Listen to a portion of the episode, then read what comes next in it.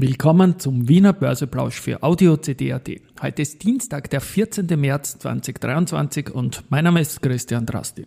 An meiner Haut lasse ich nur Wasser und CD. Ich spiele heute ein Audiofile von jemandem ein, der zu einem Sicherheitsverkauf der Bankaktien rät. Dies und mehr im Wiener Börseplausch mit dem Motto Market and Me. Hey, here's Market and Me, podcasting for Equity.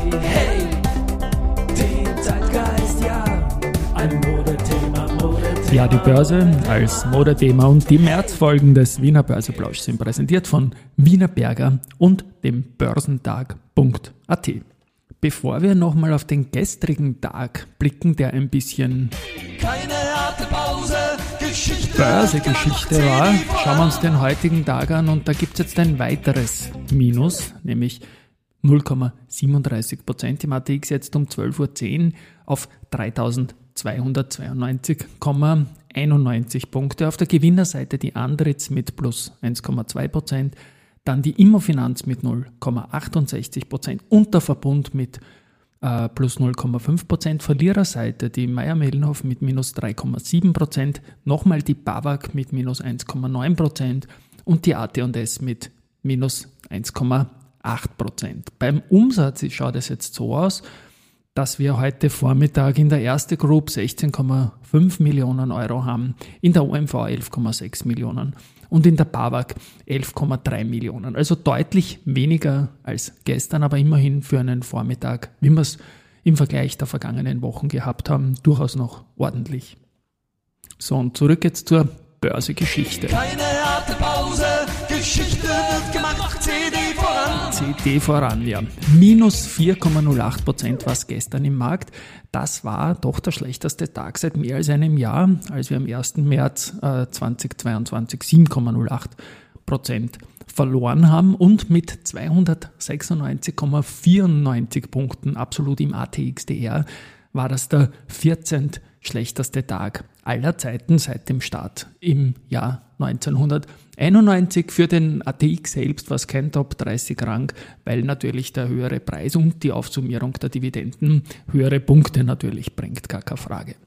Dann war es noch so, dass die BAWAG 9,01% verloren hat, also des Tages minus noch unter 10% dann gedreht hat, am Vormittag was drüber, aber mit 73 Millionen Euro einen größten Umsatz der BAWAG im Jahr 2023 gemacht hat. Auch die erste hat einen großen Umsatz gehabt von mehr als 100 Millionen Euro und insgesamt waren es dann 200, nein, Entschuldigen, 442 Millionen Euro gestern sogar.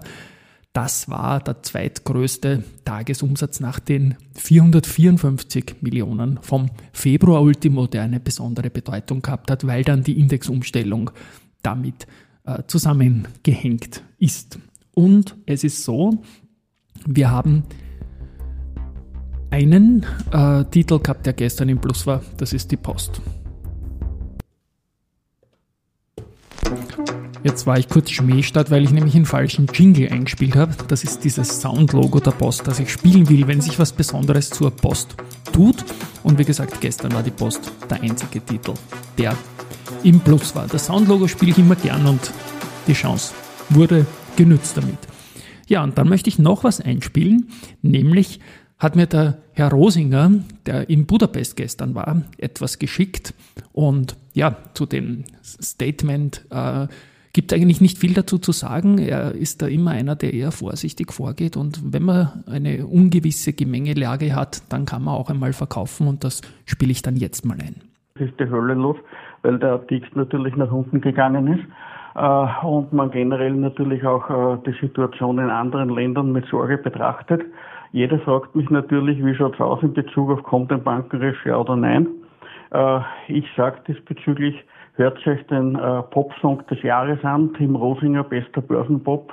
Da sage ich wortwörtlich, ich kann es nicht ausschließen und deswegen stelle ich die Positionen jetzt sicher. Ein besseres Zitat zu der, auf die Frage, äh, gibt es ein Bankencrash, ja oder nein, äh, kann man äh, am heutigen Tag nicht geben. Ja, und Ja, so, hallo liebe Hörer. Sicher, das Spiel kommt dann noch einmal. Heute verdrücke ich mich andauernd. Ja, also den Banken-Pop-Song, äh, wo wir auch ein bisschen die Finger im Spiel gehabt haben, den verlinke ich dann in den Shownotes. Aber was er da, wie gesagt, zum Schluss sagt, ganz zum Schluss von diesem Banken-Pop-Song, dass, ja, wenn man sich unsicher ist, ist äh, Verkauf eigentlich nie ein Fehler, denn es ist öfters noch was nachgekommen und letztendlich sind die Banken ja zuletzt auch gut gelaufen. Wie gesagt, das ist die Meinung äh, vom Herrn Rosinger und auch bei einer Verkaufsempfehlung oder einer Sicherheitsverkaufsempfehlung gebe ich natürlich einen Risikohinweis dazu. Nachrichten gibt es auch zum Selbstentscheider-Wissens-Podcast, den ich angekündigt habe in der Vorwoche, wo ich bis zu zehn Partner suche. Da werde ich morgen die ersten sechs bis sieben Partner outen. Es sind sechs auf jeden Fall fix. Ein siebter überlegt sich noch, wie man das am besten wordet, aber dazu dann mehr morgen. Also das wird auf jeden Fall klappen und ich freue mich da on the job quasi so einen Podcast zu machen, wo man in Eigeninitiative zum Selbstentscheider da durchaus auch werden kann und das Ganze noch on the job. Weitere Nachrichten gibt es heute von der Meier Mellenhof, die ist, wie gesagt, wie ich eingangs erwähnt habe, heute Tagesverlierer. Ähm, sie haben für 2022 die Zahlen gemeldet. Das waren Umsatzerlöse in Höhe von 4,682 Milliarden Euro, ein Plus von 52 Prozent. Plus kann sowohl organisch als auch über die äh, Zukäufe sowie auch Kostenweitergaben zustande. Das betriebliche Ergebnis ist sogar noch stärker gestiegen, um 89 Prozent auf 500 10 Millionen Euro und das EBITDA um 73 Prozent. Äh, Dividende von 4,2 Euro wird vorgeschlagen nach 3,5 Euro für 2021. Das Ziel bleibt eine führende Position bei Verpackungen aus erneuerbaren Quellen im Consumer-Bereich zu haben. Aber 2023 wird ein Übergangsjahr bei Board and Paper und ein Integrationsjahr bei Packaging, so CEO. Ähm, ja, das ist jetzt so, dass Raiffeisen Research die Ergebnisse in einer Kurzmitteilung äh, dann doch so formuliert haben, dass die Prognosen verfehlt worden sind, äh, wegen der nachlassenden Nachfragedynamik und vor allem Einmaleffekte. Bei Meyer Mellenhof hat es zuletzt äh, sehr, sehr viele Insider-Tradings im Kauf gegeben und zwar in Mega-Size. Also Risikohinweis, ich bin da durchaus sehr optimistisch, was die Aktie betrifft.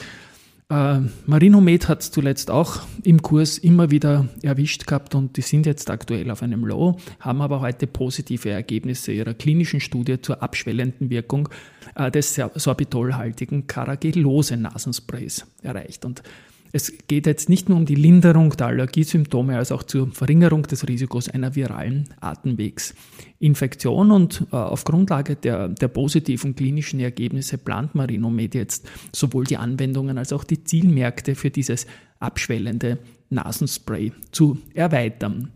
Die Passagierzahlen äh, der Flughafen Wien-Gruppe sind ebenfalls im Februar 2023 verglichen mit der Vorjahresperiode um 85 Prozent gestiegen.